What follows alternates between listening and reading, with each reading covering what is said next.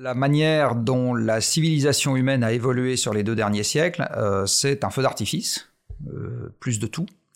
Mais c'est un feu d'artifice qui ne peut pas durer. Donc en fait, euh, pourquoi c'est un, je, le répète, c'est un choix. Euh, on n'est pas obligé, en fait. Hein. On peut très bien se dire, bah, on en profite tant que ça passe, puis une fois que ça passe plus, bah, advienne que pourra. Euh, c'est quelque part euh, la réaction standard, en fait, de n'importe quel drogué, parce qu'on est un peu drogué à l'énergie, qui peut se dire exactement la même chose. Hein, les amphètes ou l'héroïne, bah, tant que ça passe, j'en profite, et puis le jour où ça passe plus, ça passe plus.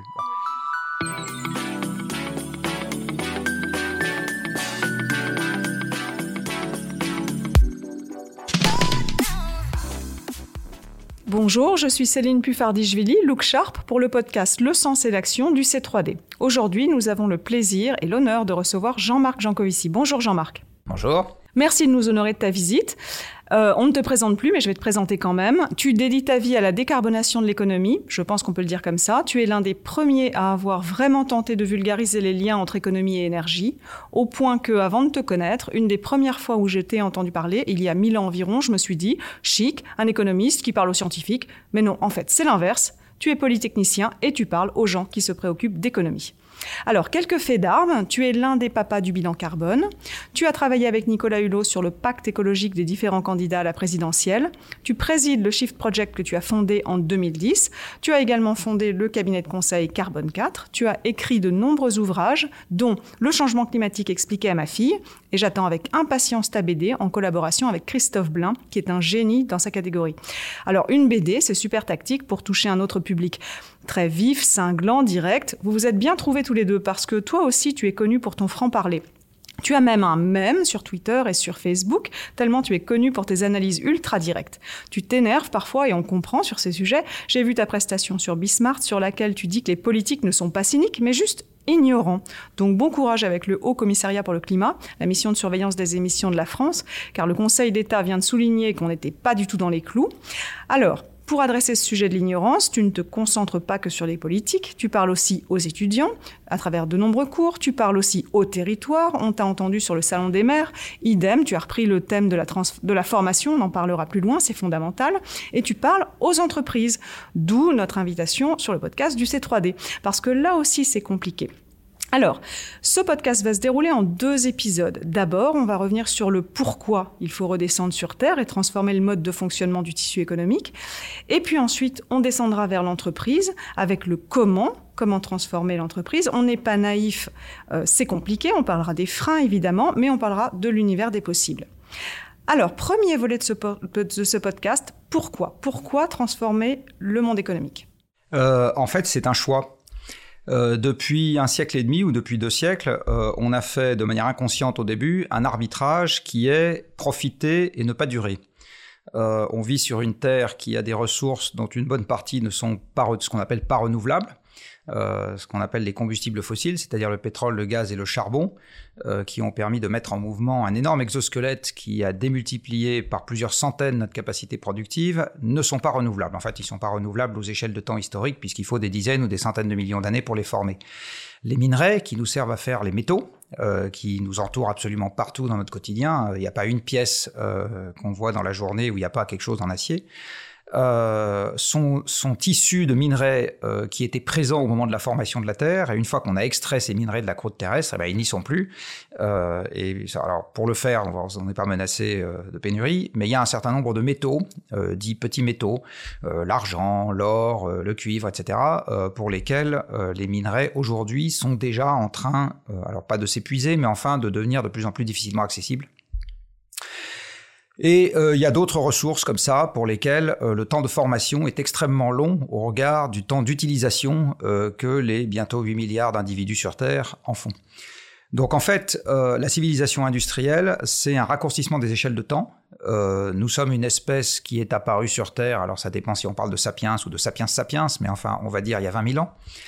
Euh, et en l'espace de deux siècles, c'est-à-dire 1% de cette durée, très court hein, sur le regard de la, de la durée de notre espèce, on a radicalement changé d'ordre de grandeur, radicalement changé d'échelle, et on s'est mis à augmenter fortement l'espérance de vie, euh, la taille de la population et la manière dont on occupe nos journées, puisque nos lointains ancêtres passaient leur temps à chercher de la nourriture. Euh, nous, on passe notre temps à discuter dans un bureau, euh, comme on est en train de le faire en ce moment.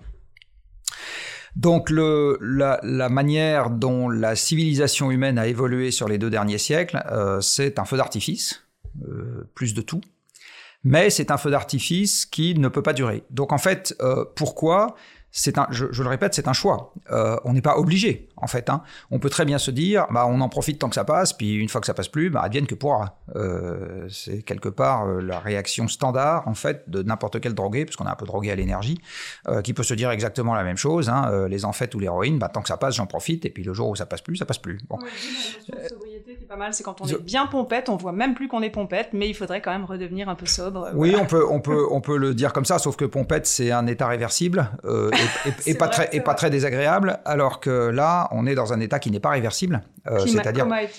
Oui, on, peut pas. Il n'y a pas de retour en arrière possible. Euh, c'est-à-dire, si on s'arrête de dépendre des combustibles fossiles, on les remettra pas sous terre pour autant. Alors sur les combustibles, c'est pas très grave. Si on s'arrête d'en être dépendant, qu'il n'y en ait plus sous terre, on s'en fiche. Euh, mais il y a un certain nombre d'autres ressources. C'est pas parce qu'on va décider euh, de moins, de moins en dépendre que ça va en faire plus. Donc le pourquoi, je le redis, c'est un choix. Il euh, n'y a, pas, a pas tellement d'autres manières de répondre à cette question que de dire euh, c'est le choix de faire quelque chose qui va durer un peu plus longtemps, reste à savoir combien de temps, mais qui va durer un peu plus longtemps, euh, en échange d'une forme de mise au régime euh, qui, dont il faut espérer qu'elle soit considérée comme acceptable. Et c'est un choix qui ressemblerait un peu à la mise au régime de la crise de la Covid, sauf que cette fois-ci, on pourrait le préparer si on était un petit peu, euh, Alors, un petit peu visionnaire, un petit peu. Oui, on va, le dire à, on va le dire à l'envers. Euh, le dictionnaire étant bien fait, euh, quelque chose qui n'est pas durable et quelque chose qui ne dure pas. Euh, à partir du moment où on dit que la manière dont on est organisé aujourd'hui n'est pas durable, si le dictionnaire est bien fait, ce qui n'est pas toujours vrai, parce que dans les expressions euh, liées à la soutenabilité, on aime quand même de temps en temps utiliser des mots qui sont vides de sens. Mais euh, oui, oui. Euh, par exemple, l'adjectif vert, euh, il n'a pas de contenu normatif, on le met à toutes les sauces. Mais voilà. Mais si le dictionnaire est bien fait, euh, à partir du moment où on dit que ça doit être durable, c'est que ça doit durer. Et donc, si on dit que ça n'est pas durable, c'est que ça ne durera pas. Et si ça ne dure pas, ça veut dire qu'il n'y a que deux manières de mettre fin à la situation actuelle. On le décide ou on le subit. Donc la Covid est un exemple de régulation involontaire qui nous tombe sur la figure. Euh, alors c'est pas nécessairement dû à un manque de ressources et c'est pas nécessairement dû au changement climatique.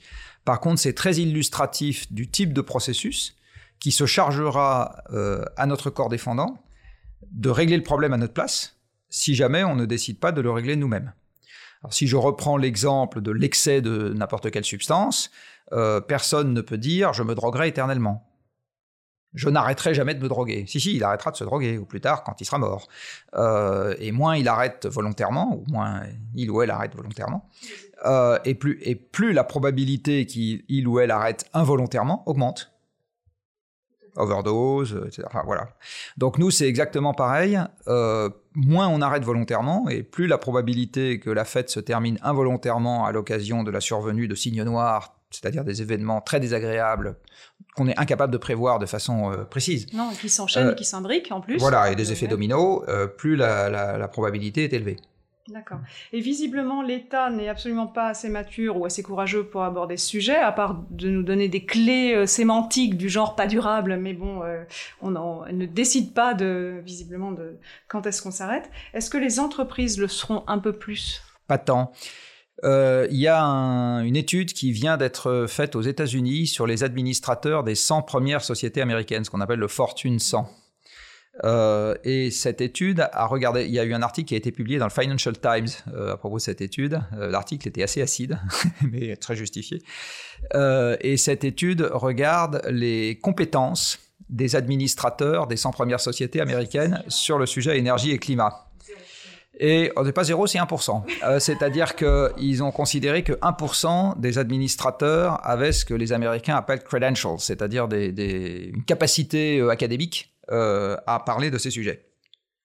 Mon avis, euh, ma toute petite expérience, c'est que si on faisait euh, la même analyse en France, euh, on arriverait à peu près au même résultat, c'est-à-dire que les gens parlent d'un sujet qu'ils ne connaissent pas, Euh, et, et, la, et, la, la, journaliste qui a rédigé l'article dans le Financial Times euh, de s'interroger à la suite en disant mais du coup que valent les engagements des entreprises qui disent qu'elles vont être neutres etc et euh, ma réponse c'est ça vaut l'encre sur le papier. Voilà. Ça vaut rien. Non ça vaut rien pendant quelques années et, en fait aujourd'hui encore dans l'essentiel des entreprises en France comme dans l'essentiel des entreprises dans le monde euh, les dirigeants ne comprennent pas de quoi ils parlent quand ils prennent des engagements. Ils s'imaginent que c'est quelque chose qui est facile, euh, qu'on va faire à côté de son business ordinaire, et en fait, s'ils n'y arrivent pas, ils se débrouillent pour trouver une méthode qui montre qu'ils y arrivent quand même, euh, en demandant, et, et, et, malheureusement, et à leur corps défendant, j'imagine, enfin, ou en tout cas j'espère, une bonne partie des gens qui s'occupent du développement durable dans beaucoup d'entreprises françaises, en fait, ils sont là pour faire du greenwashing. Ils sont pas du tout là euh, pour transformer en profondeur le modèle de la société. C'est pas ce qu'on. Compliant avec ce que dit le boss. Oui, tout à fait. C'est pas, c'est pas, c'est pas ce qu'on leur demande. Euh... Euh, est-ce qu'il y a une possibilité de transformer les modèles euh, ou est-ce qu'ils vont devoir se transformer tout seuls? Puisque finalement au niveau micro on en revient à ce que tu disais au niveau macro. Alors même si la loi Pacte a tenté de changer les choses, il faut rappeler que dans le Code civil, l'entreprise a une définition très simple. Euh, c'est une, euh, une mise en commun de moyens pour réaliser du profit. Et je rappelle qu'en France et partout dans le monde, le profit est une obligation légale pour les entreprises. Et tant que le profit restera une obligation légale pour une entreprise, en fait, ça veut dire que sa durabilité devra être compatible avec le fait de gagner de l'argent.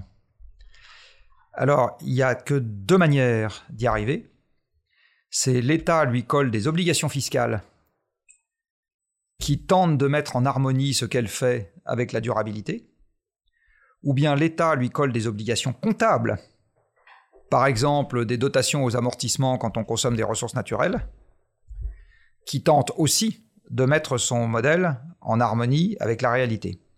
Mais il n'y a pas à tourner autour du pot. Euh, tant que les entreprises auront l'obligation légale de faire du profit, ne pourront survivre dans un monde qui tente de devenir durable que celles qui produisent des objets ou qui travaillent d'une manière compatible avec un cadre général de, entre guillemets, durabilité. ce, qui, veut dire quelque chose de très désagréable, que euh, une bonne partie des entreprises d'aujourd'hui ne sont pas capables de rester vivantes dans un monde qui tente de devenir durable. Il s'agit, il s'agit pas de transformer le brun en vert. Elles ne peuvent juste pas rester vivantes. Bah, elles vont mourir. Alors il y a, y a, deux, il y a deux, euh, deux sujets. Alors le premier sujet un peu, peut-être un peu, un peu moins dur pour euh, ceux qui nous écoutent. Euh, le, le, le, sujet de changer la, la comptabilité. Le, le C3D a, a, un groupe de travail sur euh, la comptabilité à, à triple capital. Est-ce que tu penses que c'est euh, un, un, outil, s'il était adopté par l'ensemble du corps euh, économique, évidemment, puisqu'on fonctionne au niveau mondial, est-ce que tu penses que c'est un outil nécessaire? Est-ce qu'il est suffisant, suffisant mais nécessaire Alors d'abord, je pense qu'aucune règle qui a besoin d'être implantée au niveau mondial pour pouvoir fonctionner ne fonctionnera. Il n'y a pas de chef du monde. Euh, Incapable de se mettre d'accord. Et depuis le traité de Westphalie, comme le rappelle mon ami Brice Lalonde, les États sont souverains, donc ils font ce qu'ils veulent chez eux.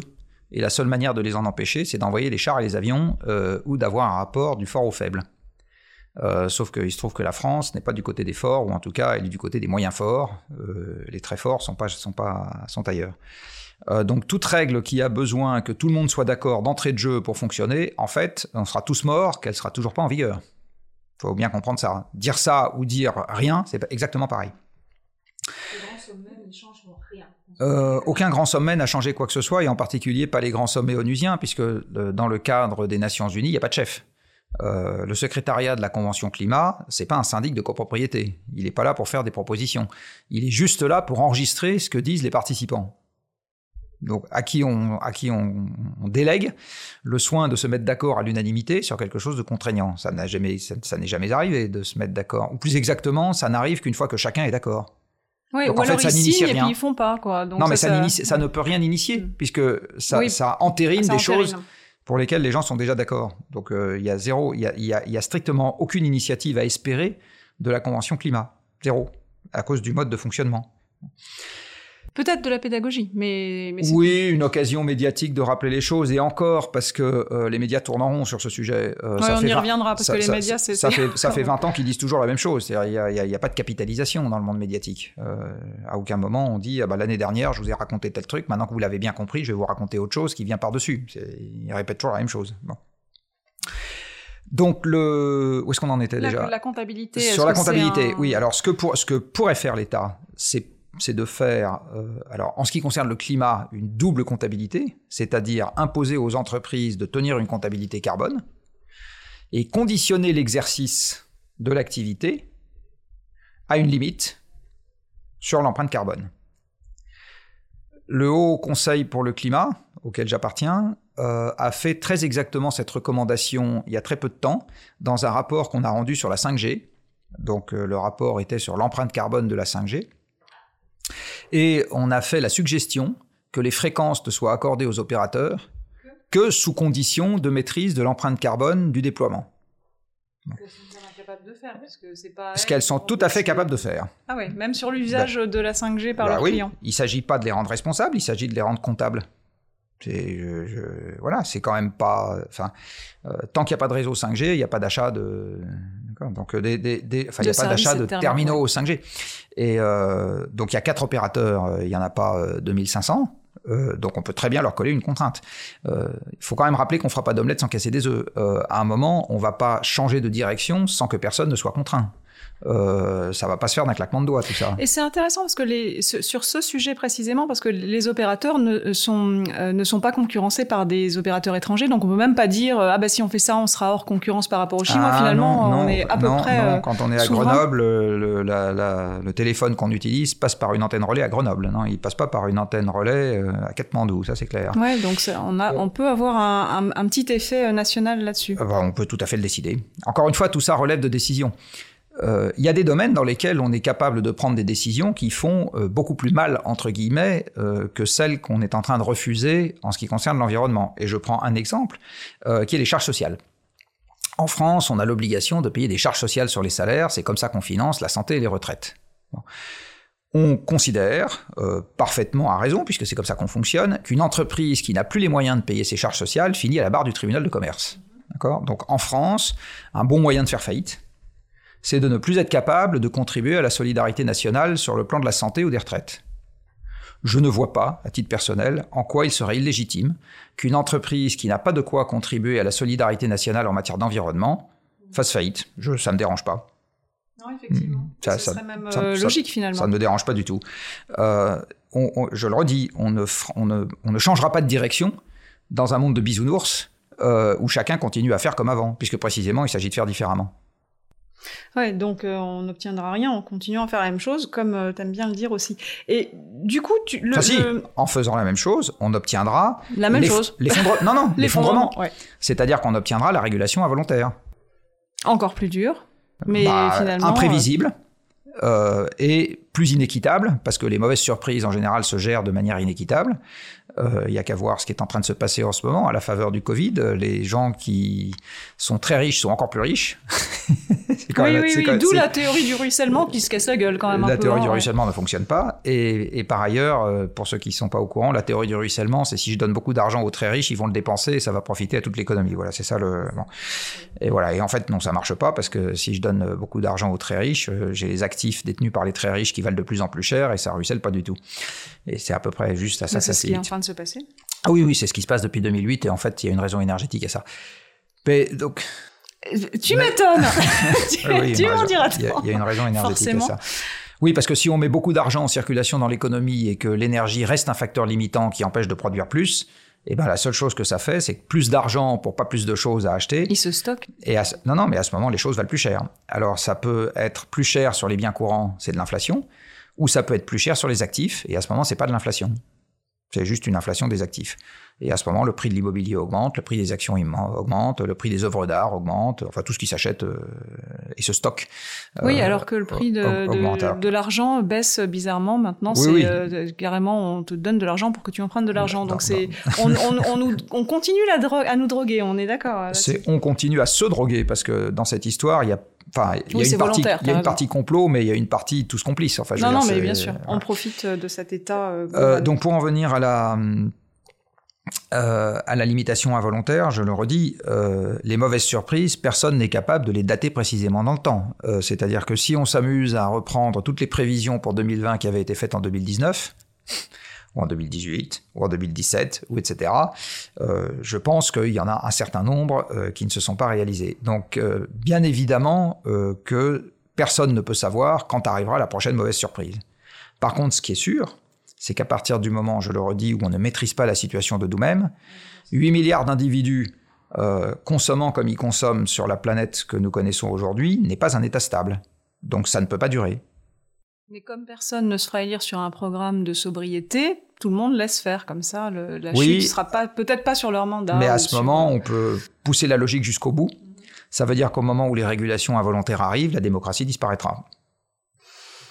Waouh. Ok. Bah oui. Euh, qui a dit que la démocratie était un système où, il y a une loi, où il y a une loi de la physique qui dit la démocratie est un truc garanti pour l'éternité Jamais. Enfin, je veux dire, la démocratie est un système apparu très récemment dans la gouvernance humaine. C'est très très récent. Euh, la démocratie des anciens temps, à Athènes et à Rome, concernait une poignée d'individus qui étaient assis sur une armée d'esclaves. C'était pas du tout euh, l'état général de la population. En fait, on a reproduit aujourd'hui la situation de l'ancienne Athènes et de l'ancienne Rome, où parce qu'on a une poignée énergétique. Exactement, où une poignée, quelques milliards quand même, d'individus sont assis sur une armée, c'est-à-dire l'équivalent d'un millier de milliards euh, d'êtres humains, mais sous forme de machines. D'accord, la démocratie ne fonctionne que si on est riche, sinon... Euh, la démocratie ne fonctionne peut-être, je dis bien peut-être, euh, que dans euh, un système d'abondance énergétique ou, et, de croissance. Non, mais sinon on voit monter le populisme, et je crois que c'est même pas de l'histoire, c'est de l'actualité. Donc, alors, on va juste terminer sur une, un, un, autre sujet vraiment sympa que tu as commencé à aborder tout à l'heure, et puis ensuite on, on parlera de, de, sujets peut-être plus plus proches et plus enfin et, volontaristes et pragmatiques. Mais dernier sujet vraiment pas cool. Euh, tu disais que évidemment il y aurait des euh, des, des, renoncements en termes de de, de modèles et de et de de secteurs peut-être. Et ça personne n'ose le dire. Aujourd'hui, on aime à croire que euh, toute entreprise, quel que soit son secteur, peut opérer sa mue, sa transition et se retrouver du côté des gagnants. Alors malheureusement, je pense que ça n'est pas vrai. Euh, je vais prendre un exemple qui est parfaitement d'actualité. Euh, l'hôtellerie est un accessoire du transport. Pas d'hôtel sans transport. Le transport aujourd'hui dépend dans le monde à plus de 95% du pétrole l'essor des transports électriques reste un épiphénomène. Et euh, ma conviction, c'est qu'on ne fera pas rouler un milliard de voitures électriques comme on fait rouler un milliard de voitures à pétrole, plus les camions, plus les avions, plus la marine marchande.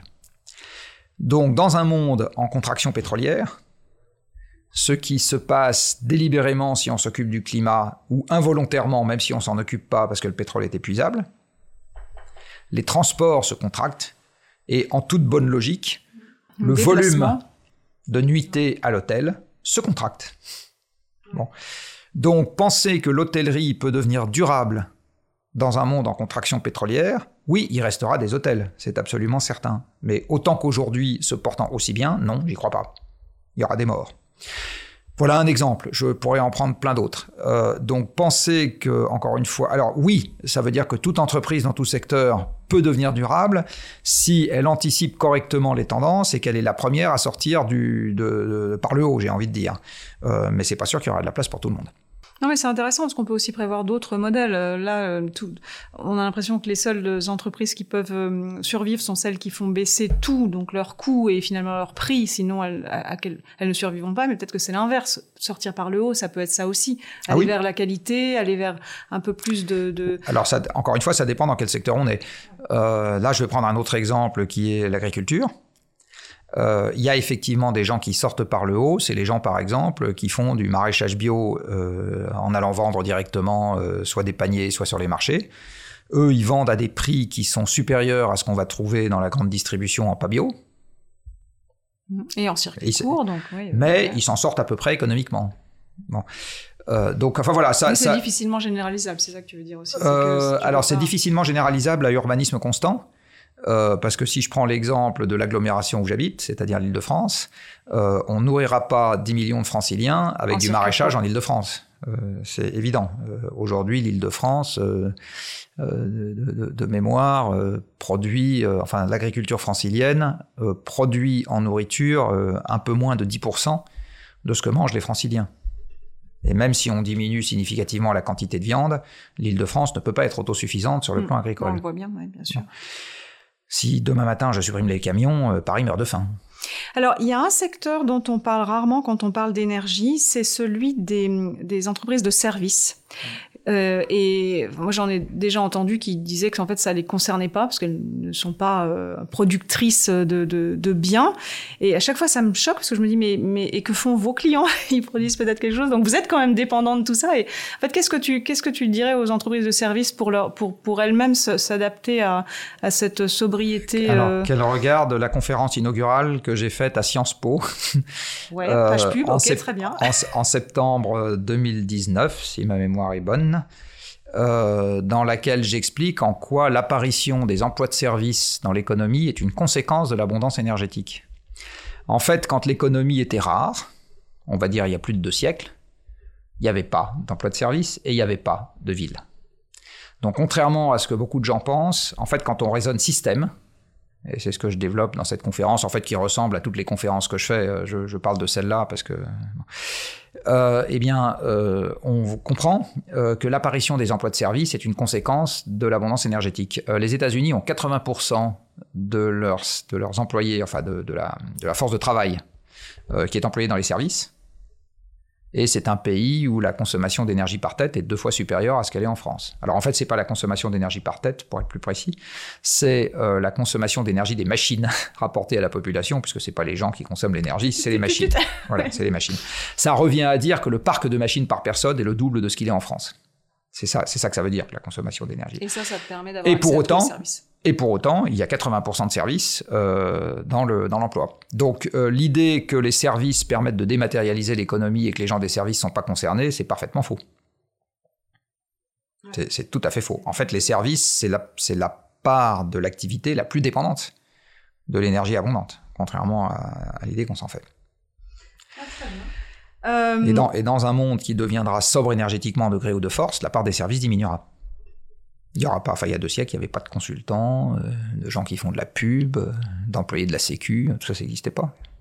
Ouais, c'est vrai. Bah, on n'a plus qu'à se qu'à se reconvertir en maraîchage bio. Euh, alors, j'aimerais qu'on aborde un petit peu le sujet de la finance. On a on a on a vu un peu le, on a parlé un petit peu de comptabilité triple capital comme étant une une, nécessité évidemment. Alors est-ce que la finance peut être un levier de transformation? Il euh, y, a, y, a y, a, le volet euh, investissement euh, des banques qui fait qui fait débat parce que enfin moi, moi ma banque me, me, me, me, propose régulièrement de faire un, un, bilan carbone de mes achats, mais elle me propose jamais de faire un bilan carbone de où elle met mes, mes économies. C'est marrant, hein, c'est c'est drôle quand même cette double vision. Donc est-ce que la est-ce que la finance peut être un, un, un levier et à quelles conditions? Alors il y a un rapport d'Oxfam qui est sorti il n'y a pas très longtemps sur les banques, hein, euh, auquel Carbon 4 a contribué parce qu'on a fourni des données euh, qui ont permis à Oxfam de faire ce travail. Donc au sein de Carbon 4, on a une activité maintenant qui concerne la fourniture de données au monde financier, qui est une activité qu'on a créée il y a un peu plus de trois ans. Euh, et euh, donc on travaille essentiellement avec des gens de ce milieu-là, euh, mais comme nous sommes ouverts, éclectiques, on adore travailler avec les ONG d'en face qui les asticotent un peu. Et on pense que ça fait le plus grand bien aux banques de se faire asticoter. et donc, le, sur la base de, de ces de ces analyses, euh, j'ai envie de dire, on s'est rendu compte que bien évidemment, euh, l'essentiel de l'empreinte carbone d'un établissement financier est dans les financements et prises de participation, euh, au sens large, qu'il opère. Alors est-ce que la finance peut devenir durable? Bah, Pas dans une économie qui ne l'est pas puisque en gros la finance elle est systémique de l'économie. toute, entreprise a un banquier, voire des actionnaires qui sont des financiers. Donc penser que la finance peut devenir 2 degrés ou aligner 2 degrés dans un monde qui serait aligné 4, c'est une chimère. Ça n'existe pas. Donc Oxfam a juste rappelé cette évidence en disant les banques françaises sont 4 degrés. Bah oui, l'économie mondiale est 4 degrés, donc les banques françaises sont 4 degrés. Voilà. Que doivent faire euh, les établissements financiers pour devenir 2 degrés Eh ben, ils doivent s'inscrire dans un monde qui deviendra 2 degrés ce qui veut dire qu'ils doivent être compatibles avec des émissions qui baissent de 5% par an, donc ils doivent être compatibles avec une économie qui se contracte de 4% par an. C'est pas elles qui peuvent l'impulser, ce sont les entreprises qui doivent elles-mêmes le elles changer. bah, en fait, les banques sont des entreprises. Euh, Les établissements financiers sont des entreprises aussi. Celles qui ont besoin d'être financées. voilà, donc, euh, et euh, dans les entreprises, il y a des gens dont on peut discuter que la production est beaucoup plus matérielle que celle d'une banque. Je veux dire, moi, je fais du conseil. Conseil, c'est plus matériel qu'une banque, non, pas vraiment. Euh, donc là, pour en revenir à ce que je disais, euh, les banques, euh, une partie de leur activité aujourd'hui, exactement comme pour les services, est dépendante d'un système qui a considérablement enflé grâce à l'énergie, grâce à l'énergie. Dans un monde où les flux productifs seraient beaucoup plus faibles, l'activité bancaire sera beaucoup plus faible aussi. Et donc les investissements qu'elles vont faire, euh, les investissements se retrouver avec et les financements euh, seront beaucoup plus faibles. Donc une, une, une, finance à 2 degrés est de toute façon une finance avec un total de bilan beaucoup plus faible euh, que le total de bilan d'aujourd'hui. C'est voilà, c'est une des, une des réponses euh, qu'on peut faire. Malheureusement, c'est comme ce que je disais tout à l'heure sur les activités productives. Euh, les établissements financiers ne peuvent pas. C'est une chimère de penser que les établissements financiers peuvent euh, tous ensemble, en se tenant par la main et en se faisant des bisous sur la bouche, euh, devenir de degrés dans un monde qui reste celui qu'il est aujourd'hui. De toute façon, les bisous sur la bouche avec les masques qu'on porte, ça va être difficile. Euh, Est-ce que tu peux nous... Oui, je pense que, je pense que malgré le Covid, on a encore moins de risques aujourd'hui avec les bisous sur la bouche qu'avec les combustibles fossiles. Mais... Excellent, il y aura moins de morts. Il y aura moins de morts avec... Ah bah il y en a déjà beaucoup moins. Tu le, tu le rappelles très souvent, il y a moins de morts avec la Covid qu'avec euh, la pollution. Mais il y en a déjà beaucoup moins. Bah, bien sûr. de l'ordre de, de, pour, fois 1000. C'est euh, beaucoup moins. Ça, reste moins dangereux de s'embrasser sur la bouche que de fumer des cigarettes. Euh, euh, et, euh, ou que de respirer un air pollué, bien sûr. Merci Jean-Marc. Nous terminons cette première partie du podcast. On comprend bien les défis que nous devons euh, relever.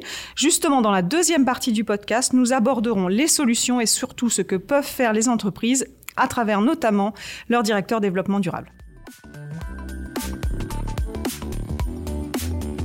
Merci pour votre écoute. Ce podcast est à retrouver tous les premiers mardis du mois sur les meilleures plateformes de podcast et sur le site web du C3D. Si ce podcast vous a plu, je vous invite à le noter, 5 étoiles pourquoi pas, et surtout à le partager largement.